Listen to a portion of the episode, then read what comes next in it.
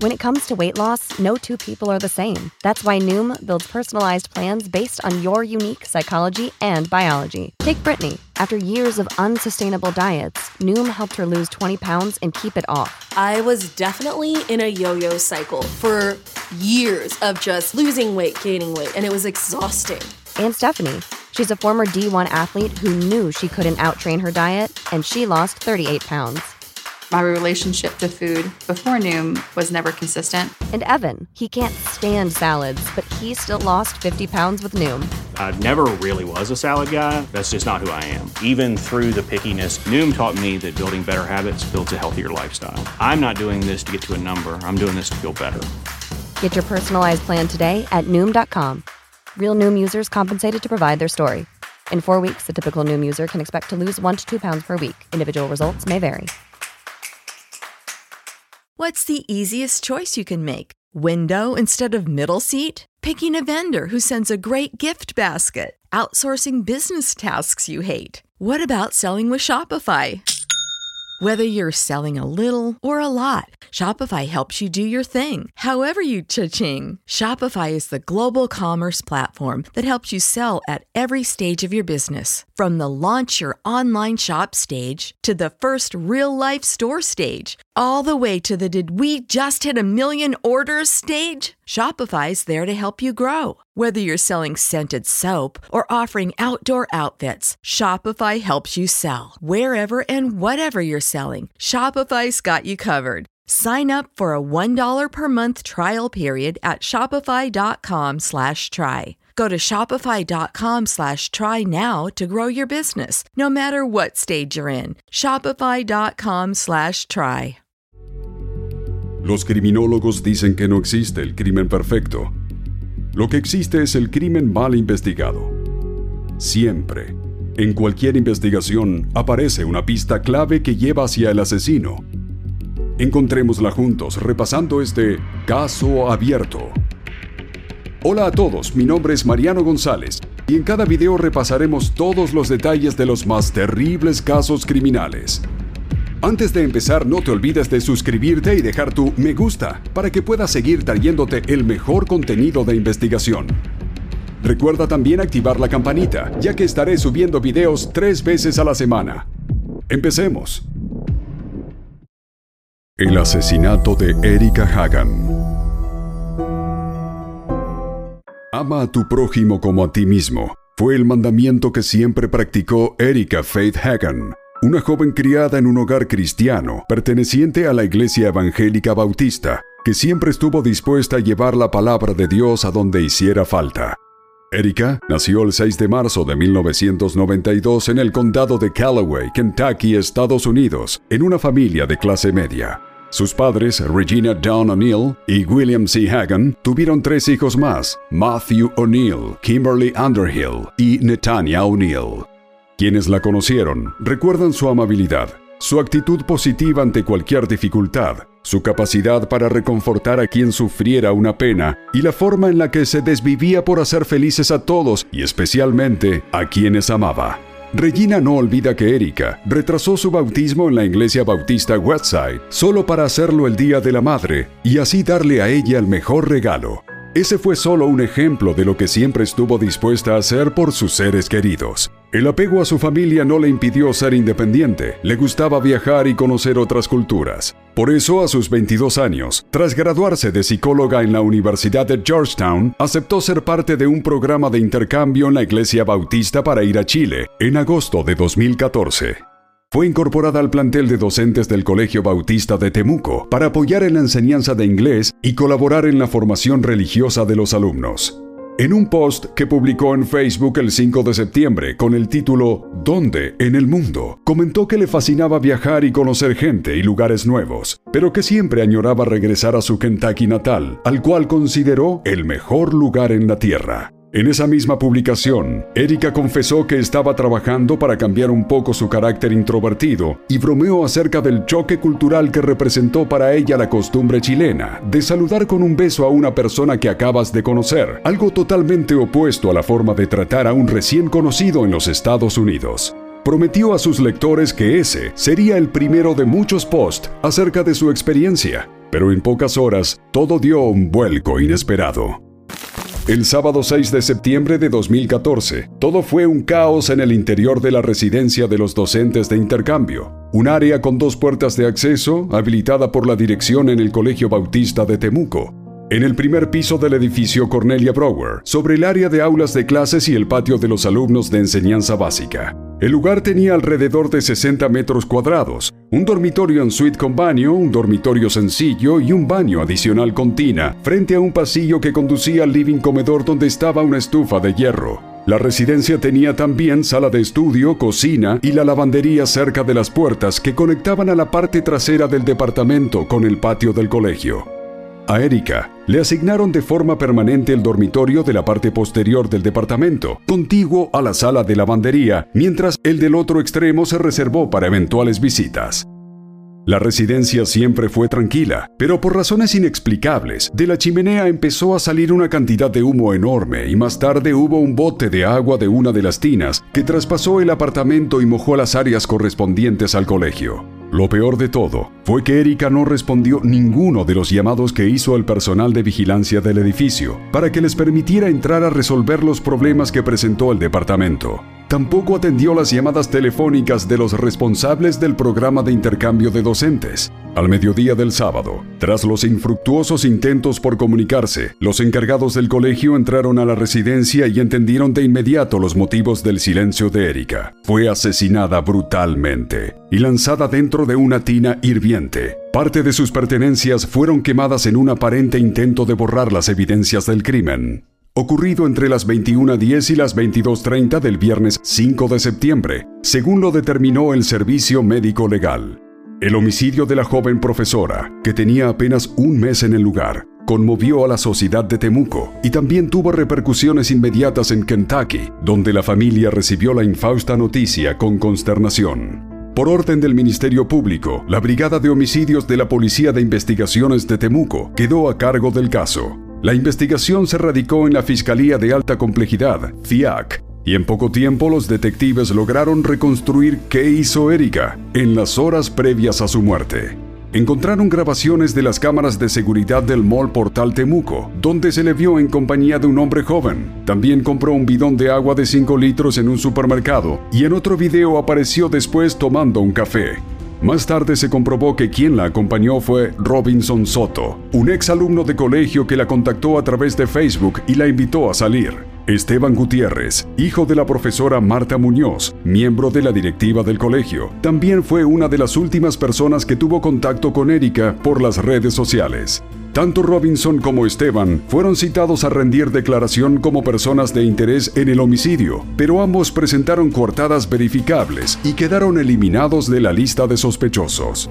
Los detectives de la policía y la fiscalía siguieron otras líneas de investigación para identificar al autor del asesinato. Fue así como centraron su atención en el auxiliar de seguridad del Colegio Bautista, Domingo Javier Cofré Ferrada, de 44 años. Él estuvo de turno la noche del viernes y consignó en la bitácora de novedades que cerca de las 22.30 horas se dirigió al departamento de la profesora estadounidense porque vio mucho humo y llamas en la parte superior de la chimenea. Detalló que llamó a la puerta trasera de la residencia y preguntó si todo estaba bien, pero en vez de recibir respuesta de Erika, quien respondió fue un hombre que dijo que estaba visitando a su polola, un término que se usa en Chile para referirse a alguien con quien se tiene algún tipo de vínculo sentimental. El mismo hombre dijo que todo estaba en orden y que ya se iba. En las anotaciones de la bitácora de novedades, Domingo también asentó un dato sobre un posible foco de incendio, porque salían llamas de la chimenea.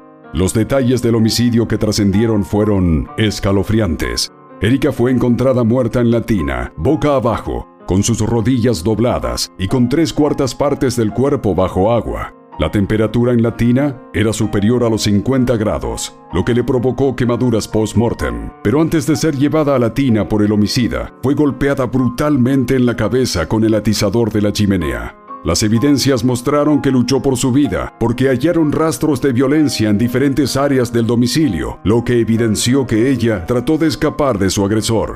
En el dormitorio de Erika, ubicado en la parte posterior del departamento contiguo a la sala de lavandería, la policía encontró la mayor parte de sus elementos personales.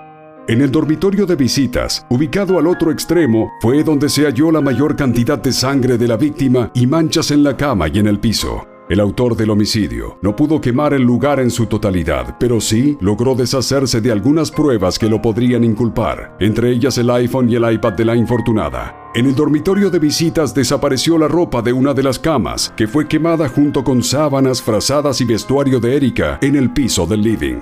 La textura de las prendas incendiadas, aunada al poco oxígeno y la humedad en el lugar, generó una combustión lenta y abundante humo. El hollín se adhirió a las paredes, los pisos, la ropa y los muebles, lo que dificultó la pesquisa de evidencia. El atizador de la chimenea, que fue el arma homicida, lo hallaron sobre la mesa del living. Los profesionales del laboratorio de criminalística de la PDI también descubrieron sangre humana en el lavaplatos de la cocina, pero no se pudo determinar a quién pertenecía porque el sitio fue lavado y la muestra resultó de baja calidad. En el atizador, un fierro de unos 75 centímetros, la policía dijo que encontró células epiteliales cuyo ADN coincidió plenamente con el de Domingo, el vigilante de guardia en el Colegio Bautista la noche del crimen, quien previamente declaró que nunca ingresó a la residencia de los docentes de intercambio. Tras siete días de investigación, los detectives de la Brigada de Homicidios de Temuco golpearon la puerta de la casa habitada por Domingo y sus padres en la población Brasil del sector Barros Arana de la capital regional.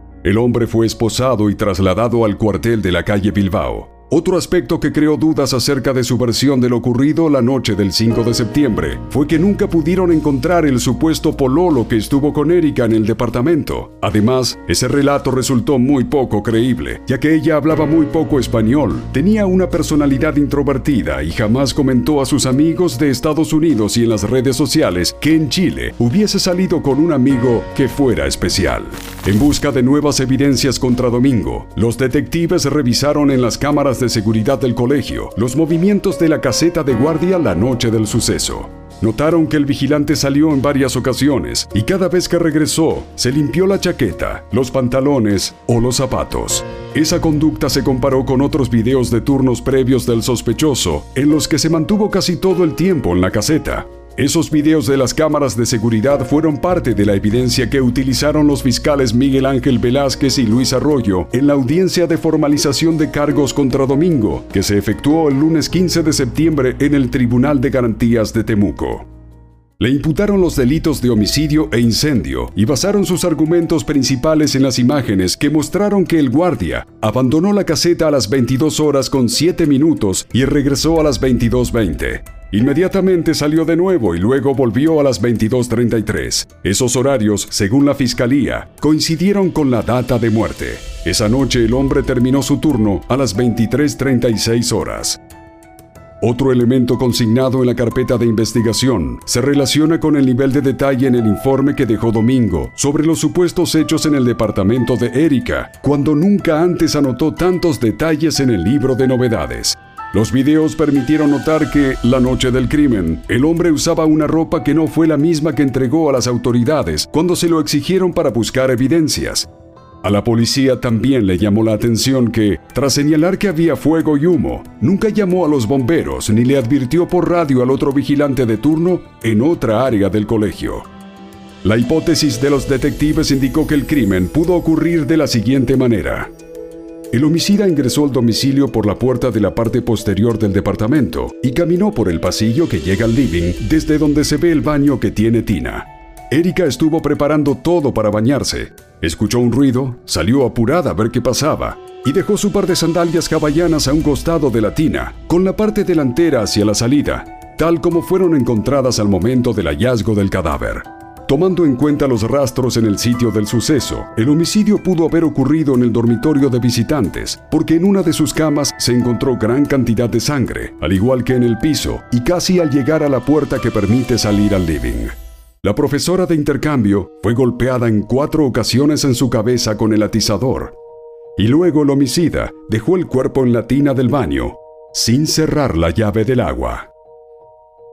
El examen forense confirmó que Erika no fue violada, pero los investigadores nunca descartaron que el móvil del delito haya sido de carácter sexual.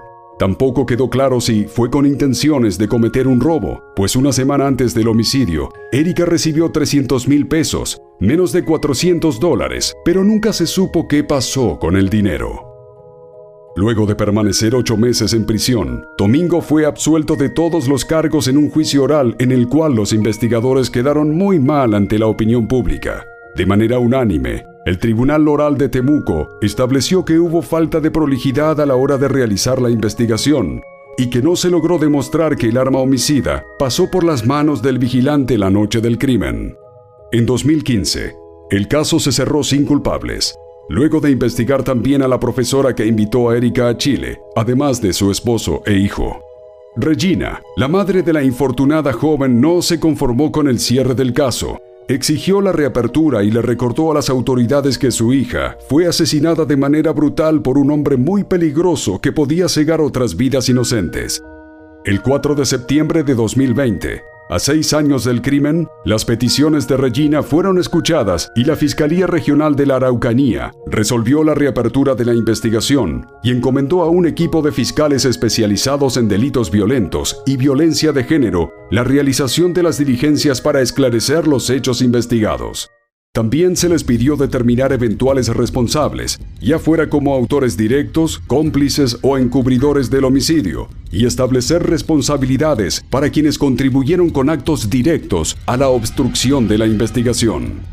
Meses más tarde, el 23 de enero de 2021, oficiales de la Brigada de Homicidios de la PDI y los fiscales Cristian Gacitúa y Miguel Rojas ingresaron al departamento donde fue asesinada Erika, pero advirtieron que fueron allí a determinar cómo ocurrieron los hechos que terminaron en el homicidio de la profesora de intercambio, y no para corroborar, confirmar o descartar participaciones de personas que ya fueron investigadas. Los investigadores del caso coincidieron en afirmar que el sitio del suceso con el que se encontraron fue uno de los más difíciles para periciar y buscar huellas, pues todo el lugar estaba cubierto de hollín y la inundación del piso ocasionada por el derramamiento del agua de la tina y la humedad también contribuyeron a borrar pruebas. Sin embargo, el homicida por descuido o porque estaba apurado por salir del lugar dejó evidencia suficiente para reconstruir la mecánica de los hechos, dijeron en ese entonces, pero no hubo avances significativos. En septiembre de 2021, las investigaciones se orientan hacia Manuel Pérez Astudillo, que no fue parte del entorno de la víctima, pero trabajó como vigilante del Colegio Bautista de Temuco, y fue despedido por ser sospechoso de varios robos que se cometieron en el lugar y que no ocurrían antes de que él llegara.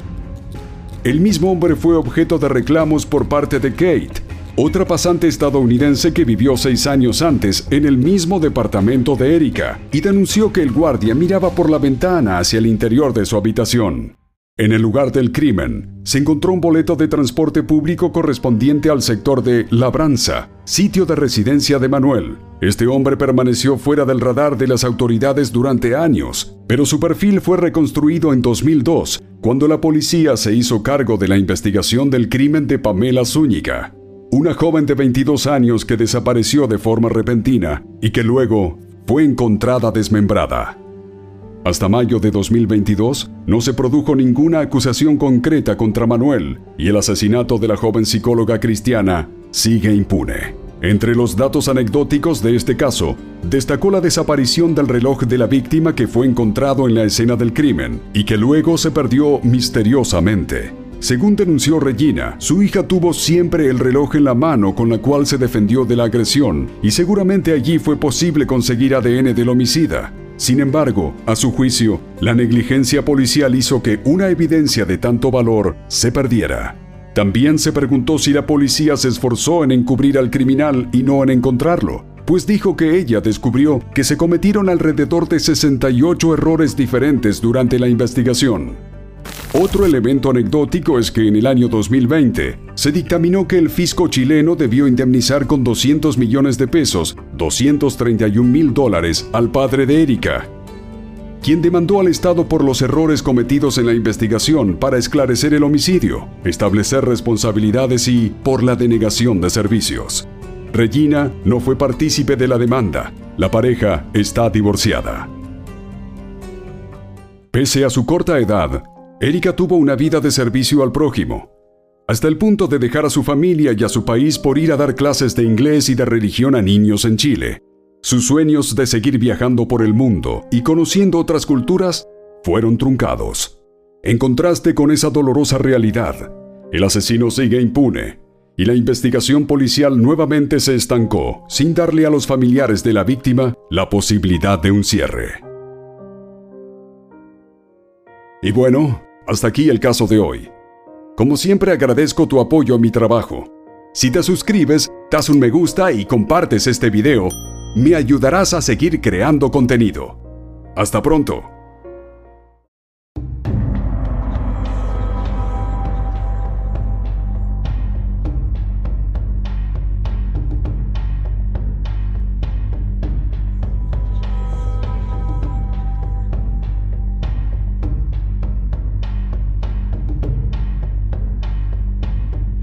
¿No se merece tu familia lo mejor? Entonces, ¿por qué no los mejores huevos? Ahora, Egglands Best están disponibles en deliciosas opciones. Huevos clásicos, de gallina libre de jaula y orgánicos de Egglands, que ofrecen un sabor más delicioso y fresco de granja que le encantará a tu familia. En comparación con los huevos ordinarios, Egglands Best contiene la mejor nutrición como 6 veces más vitamina D, 10 veces más vitamina E y el doble de omega 3 y B12. Solo Egglands Best. Mejor sabor, mejor nutrición, mejores huevos. Visita egglandsbest.com para más información. ¿Te preocupas por tu familia? Entonces, ¿por qué darles solo huevos ordinarios cuando pueden disfrutar de lo mejor? Egglands Best, los únicos huevos con ese delicioso sabor fresco de granja, además de la mejor nutrición, como 6 veces más vitamina D, 10 veces más vitamina E y 25% menos de grasa saturada que los huevos regulares, además de muchos otros nutrientes importantes. Así que, dales los mejores huevos. Egglands Best, mejor sabor, mejor nutrición, mejores huevos.